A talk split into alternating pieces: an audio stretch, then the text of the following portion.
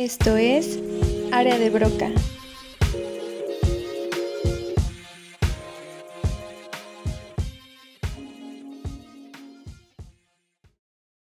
Les damos la bienvenida a nuestro primer episodio de Área de Broca. Usualmente nos estarán escuchando a mí, que soy Alexa, a Héctor, Alexia y Lupita, quienes en un momento se van a presentar y también planeamos tener a otras invitadas e invitados especialistas en temas específicos para programas especiales. Antes de continuar con las presentaciones, quisiéramos decirles el porqué del nombre del podcast. Área de Broca es una parte muy importante de nuestro cerebro que se encarga de la articulación del lenguaje en cualquiera de sus formas, ya sea oral o escrita, y al mismo tiempo regula nuestros gestos al hablar e igual puede identificar frases mal construidas gramaticalmente o mal pronunciadas cuando las leemos o las escuchamos. Además, mientras crecemos o aprendemos otros idiomas, esta área nos ayuda a utilizar palabras más complejas y así articular oraciones más desarrolladas con el paso del tiempo. Y bueno, lo que haremos en este podcast será utilizar esta parte de nuestro cerebro para tratar de explicar temas actuales que nos llaman mucho la atención y creemos necesitan dialogarse. Esperamos les gusten e inquieten también nuestros episodios y si tienen algún comentario o sugerencia o alguna propuesta de algún tema que quieran escuchar, pueden contactarnos a través de nuestro correo que es ardbroca.gmail.com. Muy pronto también vamos a tener otras redes sociales que les compartiremos en nuestro perfil. Y bueno, ahora sí, nos vamos a presentar. Yo soy Alexa, estudio Relaciones Internacionales y los temas que a mí me interesan mucho son todo lo que se pueda relacionar con China. De hecho, también estoy estudiando chino. E igual me interesa la crisis climática que estamos enfrentando en este momento. Y bueno, en mi universidad yo participo en un voluntariado ambiental y ahorita también me están interesando mucho los temas de derechos reproductivos y sexuales. Yo me llamo Lupita, también estudio Relaciones Internacionales y ah, en lo particular me atraen los temas relacionados con Europa del Este y hasta cierto grado Asia y también los temas relacionados con seguridad y geopolítica. Bueno, uh, mi nombre es Alexia, uh, puede confundirse con Alexa, y este, yo me acabo de graduar igual de Relaciones Internacionales. Eh, tengo un interés muy particular en estudiar los feminismos eh, y en, este, bueno, en la lucha feminista en general. Y últimamente me he acercado mucho a la defensa y promoción de los derechos humanos Em, acompañando colectivos de búsqueda de personas desaparecidas. Tengo un interés muy particular por África, sin embargo, bueno, como que son muchos temas y África es un continente muy grande, entonces, pues no sé, este, creo que todavía me falta aprender mucho más eh, de ahí. Y bueno, también me estoy formando eh, como Alexa en, en los derechos sexuales y reproductivos, en su defensa y su promoción. Esa soy yo. Por último, yo soy Héctor Eduardo García Hernández y yo también eh, estoy estudiando Relaciones Internacionales y pues yo soy fan de la política internacional en general y sobre todo de temas de la comunidad LGBTQ. Y pues nada. Bueno, pues a todos nosotros nos van a estar, nos van a estar escuchando. Esperemos les estén gustando mucho los temas que dialogaremos. Y para nuestro primer programa hemos pensado dialogar sobre las manifestaciones anti-cubrebocas o anti-restricciones y la respuesta que han tenido los estados frente a, estas manifestaciones. No vamos a, a, hablar sobre todos los países porque es mucho, ni de todas las regiones, pero elegimos enfocarnos en Estados Unidos, algunos países de Europa e igual algunos países de Asia. Y bueno, es un tema que nos llamó mucho la atención porque ante la pandemia que estamos viviendo, la cual ha generado 25 millones de casos a nivel mundial y 847 mil muertes, nos ha impactado que grupos de personas se organicen para manifestarse en contra de estas medidas sanitarias que se han establecido, por lo que queremos profundizar sobre el surgimiento de esos movimientos, no solo en Estados Unidos, sino también en las regiones que ya les comenté. Entonces empezaremos con Estados Unidos y Alexia nos va a comentar más al respecto. Bueno, pues nada, creo que hablar de, de la pandemia y usar como referencia Estados Unidos, pues creo que a veces es inevitable, porque pues hasta hoy sigue siendo pues el foco de, de la pandemia, ¿no? En donde se, se concentran más casos. Y creo que es importante por pues por las posturas que ha tenido la administración Trump uh, desde el inicio, como negando la letalidad de este virus y diciendo que pues para verano se iba a desaparecer, ¿no? Siento que desde ahí como ese referente, pues no sé qué piensan ustedes, a mí me parece, pues no sé, una forma pues también muy clásica de Trump de, de acercarse a, a, a algo desconocido y sobre todo algo que implica pues organización y empatía, ¿no? no lo sé. Entonces, creo que sí, es necesario hablar de, del enfoque que, que, la administración, porque pues sí, esto, este tipo de, mm, como administrar estas crisis, pues sí, nos, nos obliga a voltear a los gobiernos nacionales, ¿no? Y pues creo que iniciar con, con, esta, con este acercamiento en el que Trump dice, ¿no? Como que pues usar, usar las, los cubrebocas pues puede ser, pues no es necesario, ¿no? Y, y que solamente las la tiene que usar este, gente que muestra los síntomas, ¿no? Y para que después, unos meses después o unas pocas semanas después digan, no, esto es necesario, ¿no? Y hay un, hay en la administración, yo detecto, o en el gobierno en general, pues se empieza a politizar durísimo, ¿no? Entre republicanos y entre demócratas, ¿no? Entre los republicanos, sobre todo los más reacios, ¿no? Este, a, usar el cubrebocas defendiendo este tipo de, mm, de imposiciones, perdón, estando en contra de este tipo de imposiciones, burlándose, y, y, los, y los gobiernos estatales demócratas imponiendo este tipo de, de cuarentenas, este tipo de, de medidas sanitarias, ¿no? Entonces, pues a mí me pareció súper importante hablar de, de bueno, no sé, no sé si ustedes vieron las fotos, pero de pronto en Michigan aparecieron hombres armados, ¿no? Cuando en el Congreso se estaba hablando si se iba a alargar un, poco más la cuarentena o no. Y creo que para mí eso retrata muy bien cómo se empieza a gestar, porque bueno, esto fue en, en mayo, ¿no? Cómo se empieza como a gestar o cómo ya se empieza a ver la postura que va a tener Estados Unidos o una parte muy, muy particular de Estados Unidos que pues de alguna forma tampoco nos sorprendió tanto, ¿no? O sea, como que, bueno, al, menos a mí yo también pensé como, claro, ¿no?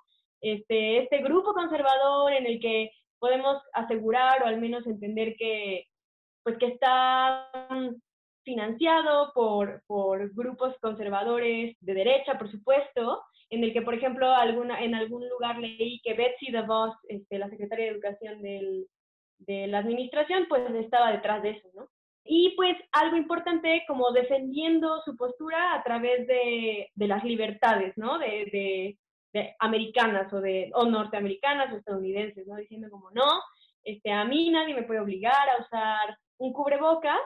Y también como, obviamente como estos tipos de situaciones son súper complejas, incluyendo teorías conspiracionales sobre, sobre la existencia o no del, del COVID estoy tratando de como condensar muchas cosas en poquito tiempo, pero creo que son puntos importantes que se, que se pueden como empezar a poner en común, ¿no?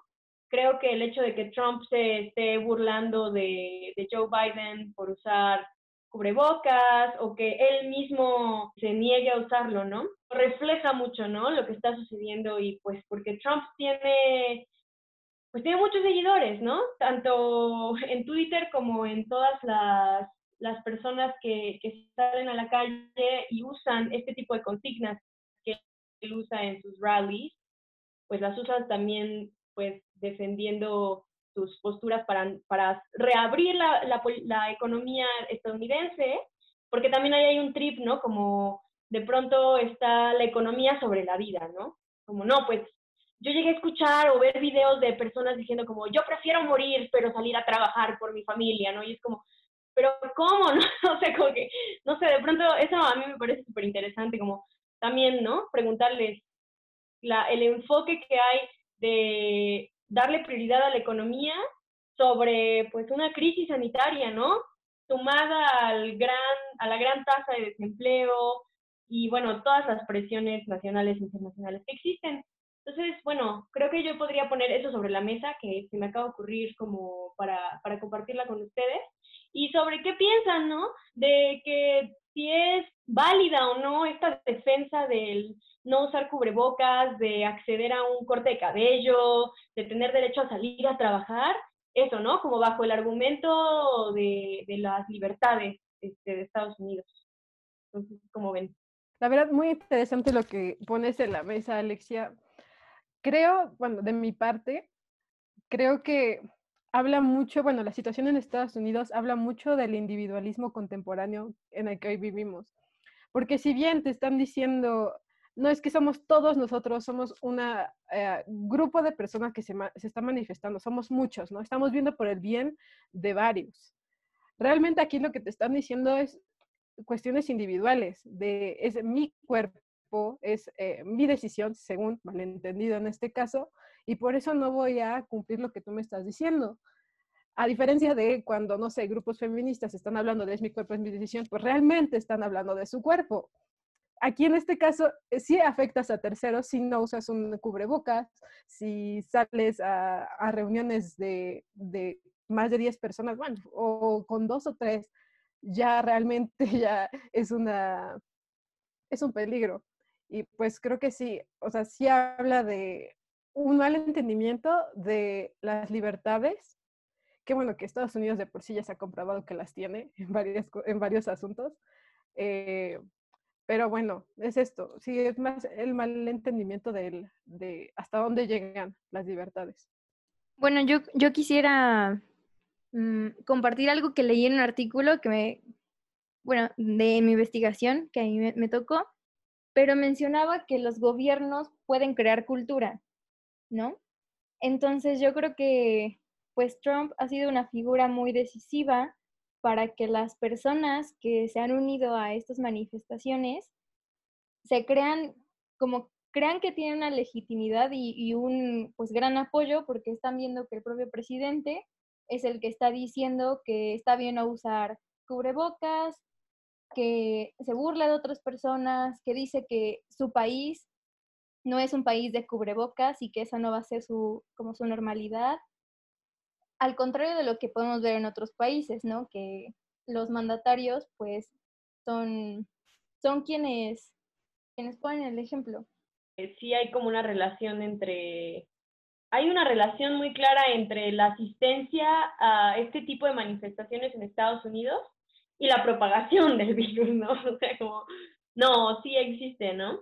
Entonces, creo que, pues lo que ustedes dicen es muy cierto, ¿no? De pronto hay como una confusión ahí muy grande entre como el discurso de Trump y, y pues las medidas sanitarias que se deben de tomar. Bueno, creo que yo solo agregaría un poco más de lo que ya ustedes dijeron acerca de, claro, Trump hace legítimo que estas personas puedan salir a la calle y puedan defender un derecho que sí, obviamente, todos tenemos derecho a hacer valer lo que queremos, ¿no? Pero se ve la gran diferencia entre, y esto es algo que veía mucho en redes sociales, de lo que quería lo que querían estas personas versus lo que quería el movimiento Black, Black eh, Lives Matter, ¿no? Como que era diferente, o sea, estas personas querían que se abrieran gimnasios. Entonces, simplemente es como, claro, tienes derecho a salir, pero ¿a qué costo? ¿A qué costo tus libertades o lo que tú crees que son tus libertades valen más que la salud pública de todo un país que sea el que tiene mayor número de muertes eh, de todo, de todo el mundo? Bueno, eh, ahora que terminamos con el, eh, la intervención de Alicia sobre Estados Unidos, eh, a Héctor y a mí nos tocó hablar sobre, eh, sobre Europa. ¿Y por qué Europa?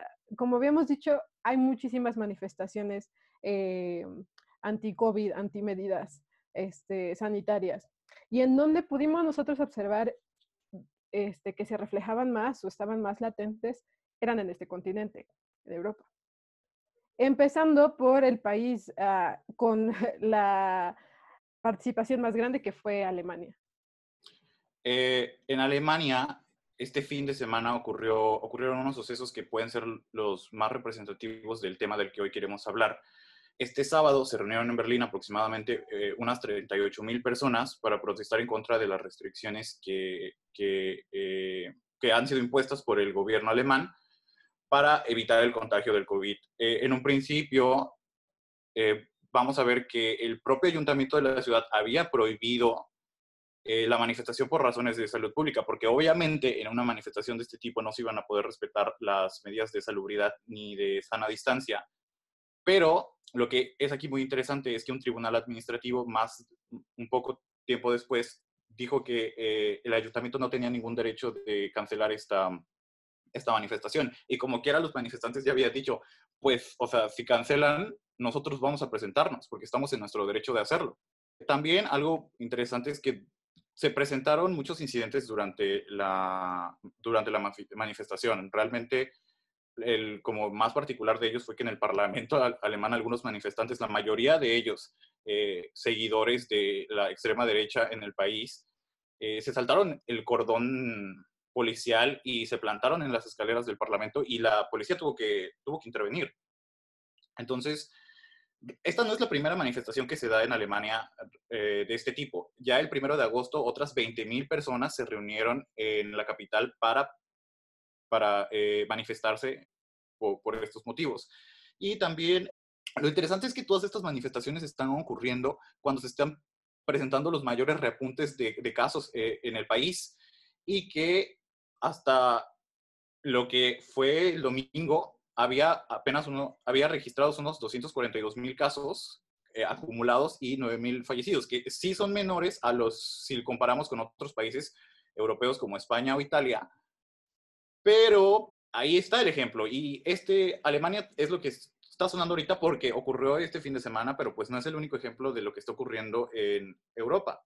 Sí, como ya dijo Héctor, eh, lo que está sucediendo en Alemania, eh, sus manifestaciones son un fenómeno relevante para entender el contexto en el cual ahorita Europa se está desarrollando frente al COVID-19. Sin embargo, sí, hay lamentablemente, hay muchísimos otros ejemplos de los, con los cuales podemos ilustrar eh, el descontento de la sociedad. Por ejemplo, y solo por mencionar algunos y los más importantes, ha habido manifestaciones en Inglaterra, en Francia, Irlanda, Bélgica, Suiza, Austria. En todos estos países, lo que ellos protestan es básicamente lo mismo.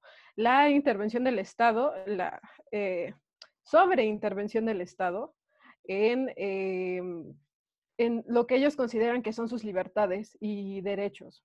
Lo consideran como una violación, este, que va desde el encierro, desde la cuarentena, pasando por la vacuna y en general ya otros temas políticos. Y ahí es donde, en donde varían.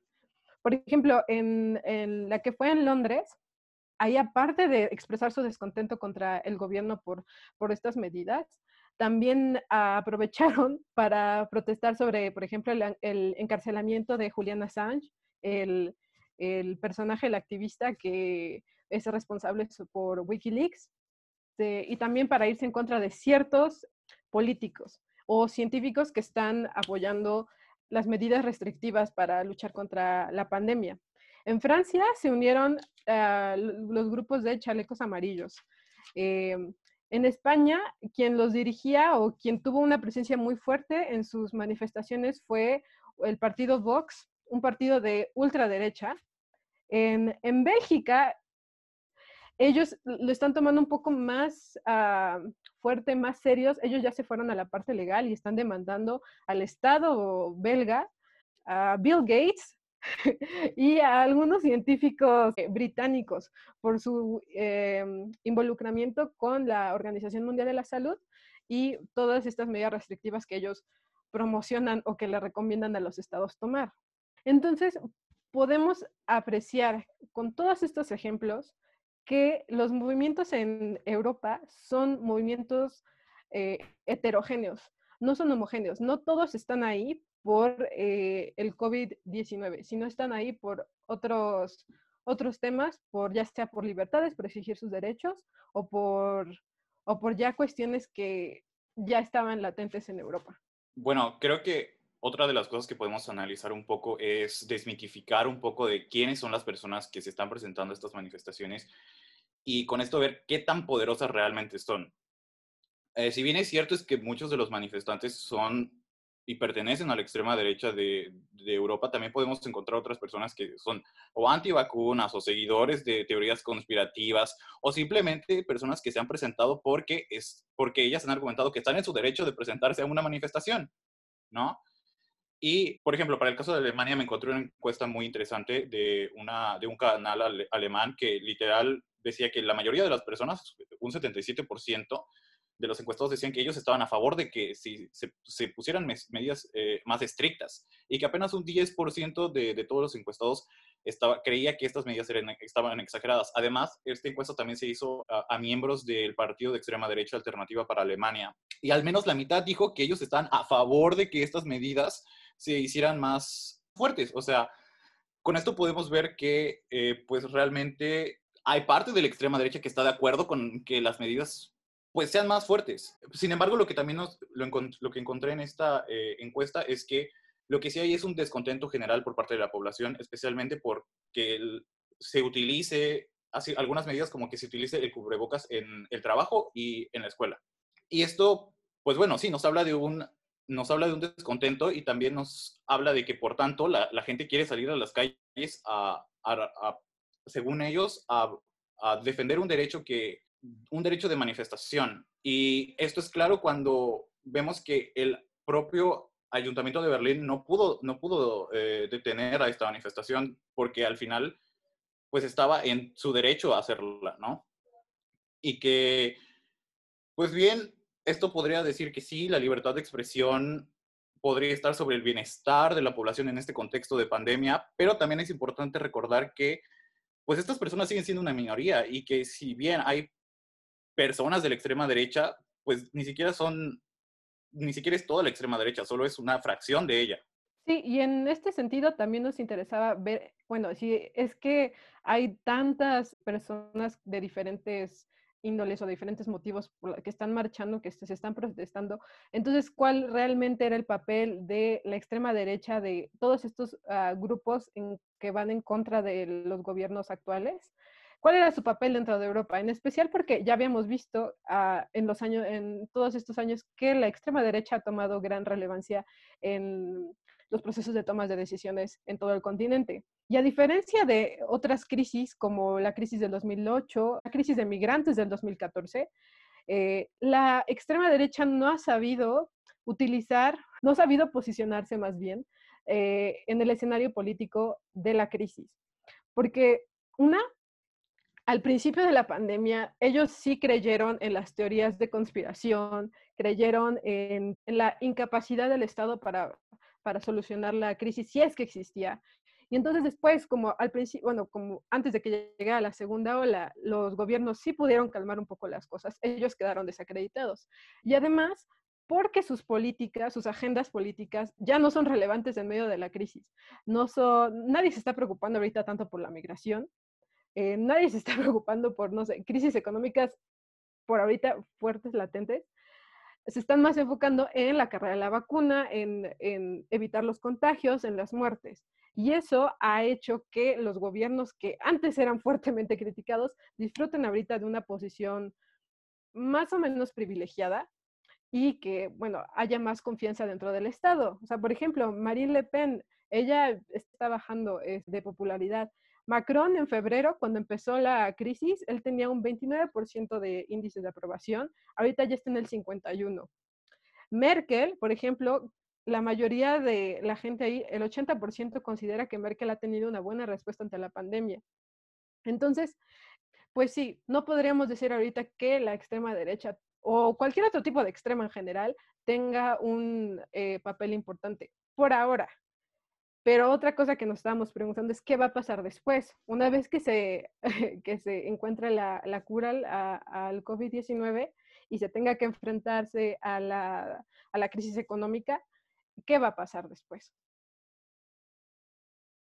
Bueno, y después de todo lo anterior, eh, me gustaría conocer la opinión de ustedes acerca de, acerca de qué creen que sea el motivo que ha llevado a que surjan estos movimientos. ¿Será acaso una cuestión de influencia externa? ¿Será debido al hartazgo a que se piense que el gobierno no está teniendo éxito en las medidas y que no tiene ningún caso seguir en cuarentena ni seguir respetando las medidas de seguridad? ¿Acaso es un intento de la derecha para desestabilizar los gobiernos europeos? ¿O a qué se debe que estén surgiendo todos esos movimientos en este preciso momento? Híjole, pues a mí me llama mucho la atención como la variedad en los perfiles que comentaban tú y Lupita, ¿no? Yo creo que de pronto este, eso da o abre muchas como líneas, pues no sé, eh, para preguntarnos sobre lo multifactorial que es este tipo de protestas, ¿no? Porque más bien son, eso, ¿no? Son el, pues son como la punta de un gran iceberg, ¿no? Entonces yo más bien creo que no hay una razón como particular, que más bien es necesario entender y atender a los perfiles que atienden a estas, a estas protestas, porque también pues no todos tienen los mismos objetivos, ¿no? Apenas estaba leyendo un artículo que decía como, pues déjenlos protestar porque eso habla de una, de una democracia, ¿no? Eh, abierta, que a pesar de todo, pues deja que, que haya protestas, ¿no? Y pues no sé, de pronto es como, como bueno, pues hay que abrirlo, ¿no? Aunque, esa, aunque esas protestas nos provoquen estar más tiempo bajo, pues en el encierro, ¿no? Entonces, no sé, eso también me causó conflicto, como, ah, entonces hay gente que sí puede protestar, hay gente que no, pero estos perfiles súper conservadores y de ultraderecha, pues, no sé, ¿no? Sigo pensando en estas personas armadas en Estados Unidos y digo, como, está complicado. No sé, eso es lo que puedo decir ahorita. Yo creo que, que sí es una, es una mezcla de todo lo anterior que ustedes mencionaron. Y ahorita que, que dice Alexia sobre los perfiles de las personas que protestan, pues creo que está muy claro y por muchos videos que han circulado en redes sociales que son personas que solo ven por sus propios intereses, ¿no? Y también habría que contabilizar cuántas personas están manifestándose y es, cuál es el total de la población de esos países, ¿no? Como que, qué, porcentaje de toda la población está representado en esas personas que se manifiestan. Y, y pues sí, realmente no, se verían mal en cierto grado eh, los gobiernos de reprimir terriblemente las, las protestas porque pues en las democracias todos tenemos derecho a opinar, ¿no? Pero creo que los gobiernos deberían buscar medidas para que no aumenten esas, esas movilizaciones y no provoquen el aumento también de, casos de, coronavirus. Y pues no sé, es que es, algo, no sé, me parece algo, algo muy delicado porque para mí es impensable que alguien sea tan egoísta de decir, con mis derechos no te metes o conmigo no te metes, pero estás poniendo en riesgo a otras personas que puede que no te importen, ¿no? Que no les importan, pero yo creo que muchos de sus conocidos no se han contagiado y por eso no lo sienten tan personal. Ah, bueno, sí, en especial en sociedades donde la cultura de, libertad de expresión está tan arraigada. Así es bastante difícil comprender el, eh, pues hasta dónde podrían llegar, hasta dónde lo van a permitir, ¿no? Porque pues, una cosa es que pongan una, una multa por protestar y por no llevar este cubrebocas y ya sería otra cosa meterlos, no sé, detenerlos ya y, mm, no sé, meterlos a la cárcel por, por estas actitudes. Bueno, pues llegamos casi a la parte final de este primer episodio y ahorita me tocaría hablar a mí sobre la parte de Asia. Y bueno, es algo completamente distinto, empezando porque hay una cultura del uso de cubrebocas que identifica a estos países, ¿no? Y no solo los identifica en esas geografías, sino también las diásporas que se encuentran en países de Occidente, ellos siguen portando esta cultura del uso de cubrebocas. Y de hecho se vio que estas diásporas a pesar de que en los países donde ahora ellos y ellas están viviendo, comenzaron a ocupar antes que todos cubrebocas, ¿no? Y a tomar otras medidas, porque sabían lo que podía pasar em, frente a una pandemia, porque igual estos países ah, vivieron lo de mm, el SARS en 2002, que se detectó en China y que siguió hasta 2003. Entonces, creo que esa fue una gran lección para las personas que viven en, en la otra parte del mundo, en Asia. Y pues los gobiernos aprendieron y las personas aprendieron también que debían tomarse en serio esta, esta crisis de salud, ¿no? Y, bueno, también se puede analizar este, este uso de, de cubrebocas y, y, de pensar en cómo lo que yo haga puede afectar a otras personas por el confucianismo también, porque pues es algo, es algo muy, muy importante en, en las culturas de estos países y esto quiere decir que las personas piensan en que hay una responsabilidad social que va antes de las necesidades personales. Y cuando yo uso cubrebocas, no solo me estoy protegiendo a mí de, no contagiarme, sino también estoy protegiendo a las otras personas que están alrededor de mí para que ellos no, no, no se contagien y no contagien a otras personas. E igual, pues con esta cultura del uso de cubrebocas, en Asia no hay un estigma respecto a, usarlo como lo hay en, en, Occidente, ¿no? Por ejemplo, no sé, en México o en otros lugares, te ven con cubrebocas antes, ¿no? Antes de la pandemia, te ven con cubrebocas y es como, oye, fuiste al hospital, estás muy enfermo, algo te va a pasar. Como que hay muchos estigmas o la gente no se acerca a ti, ¿no? O tú te sientes raro de estar usando un cubrebocas. Ya no, ya va a ser nuestra nueva normalidad, pero pues sí existe este estigma en Occidente y en, en Asia no, realmente no.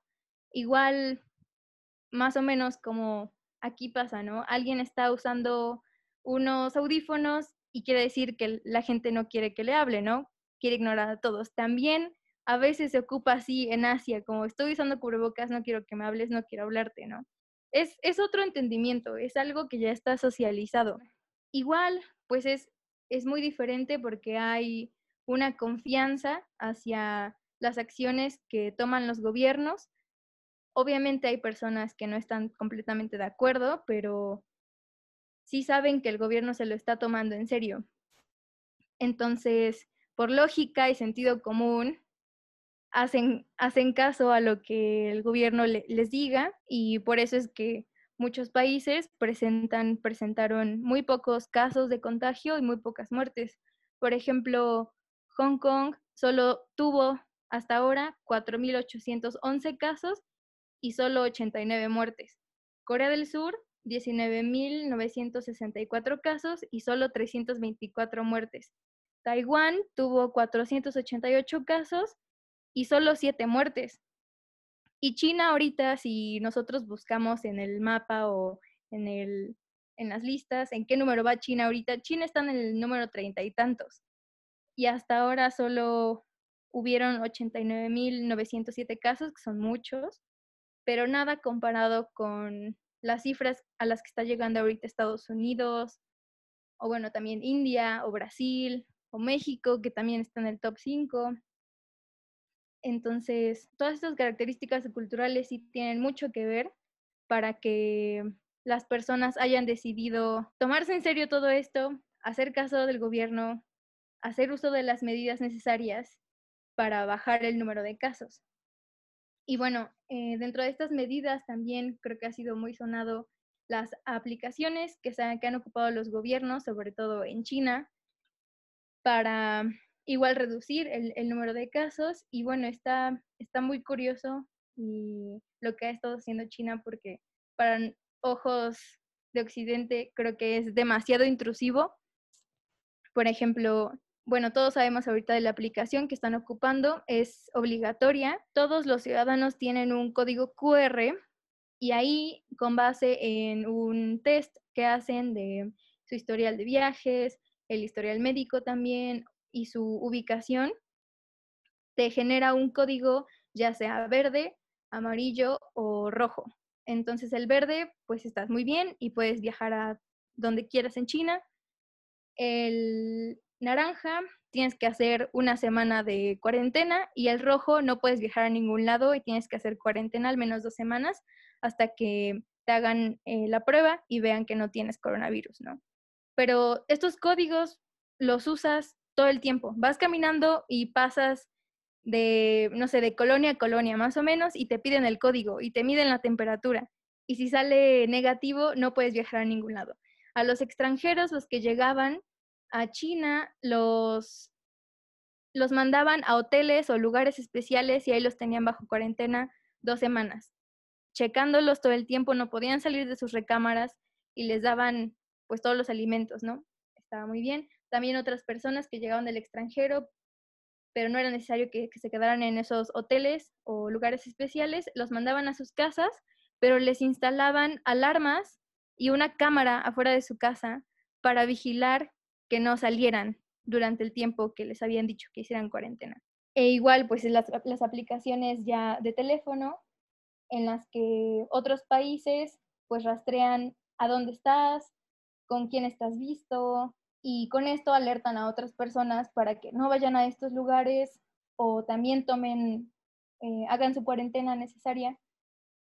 Pero pues aquí surgen como muchas dudas, ¿no? Porque sabemos que China también, además de todas estas medidas, se ha ayudado mucho de su sistema de vigilancia en el que es de reconocimiento facial, entonces saben quién eres, todo lo que haces, no solo físicamente, sino también qué haces en Internet, qué buscas en Internet.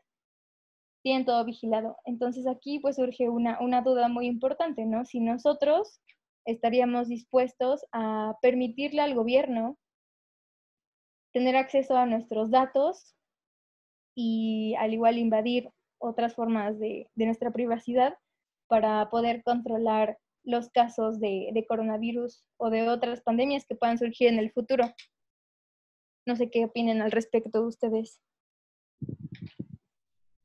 Bueno, creo que yo creo que sí estaría de acuerdo con cierto grado de cierto grado de vigilancia, no tan exagerado con, como el del gobierno chino, pero creo que sí sería útil para, porque al final del día es una forma de controlar la epidemia. Sin embargo, creo que, y como lo mencionaste, somos culturalmente muy, muy diferentes y si e, Europa y en Estados Unidos hay manifestaciones en contra del uso de un pedazo de tela que es el cubrebocas, el hecho de que se implementen aplicaciones y todo tipo de cosas que te, que te estén viendo cámaras y demás, pues, o sea, es algo que no podría pensarse en, en Estados Unidos. Bueno, que en Estados Unidos tenemos todo lo que ocurrió después del, del 2001, pero la realidad es completamente distinta a, ese momento.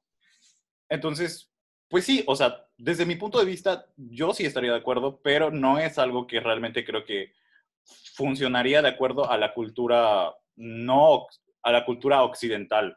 Yo siento que también es importante como contextualizarlo, ¿no? O sea, digo, es lo que viene haciendo Alexa, ¿no?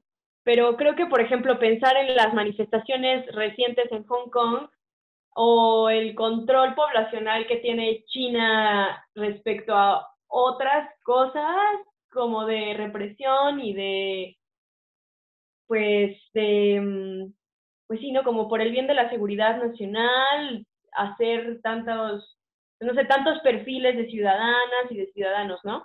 Yo siento que si solo fuera o si hubiera alguna forma de garantizar que mis datos solo hubieran sido para la pandemia, bienvenido. Pero esa es otra cosa, ¿no? No sabemos si más bien, pues eso no, ni, siquiera puede haber disidencia política en China y si la hay, que no, o sea, es, es totalmente reprimida, ¿no? Entonces, no sé, yo, yo creo que yo, a diferencia de Héctor, me pondría del otro lado, como yo diría, no.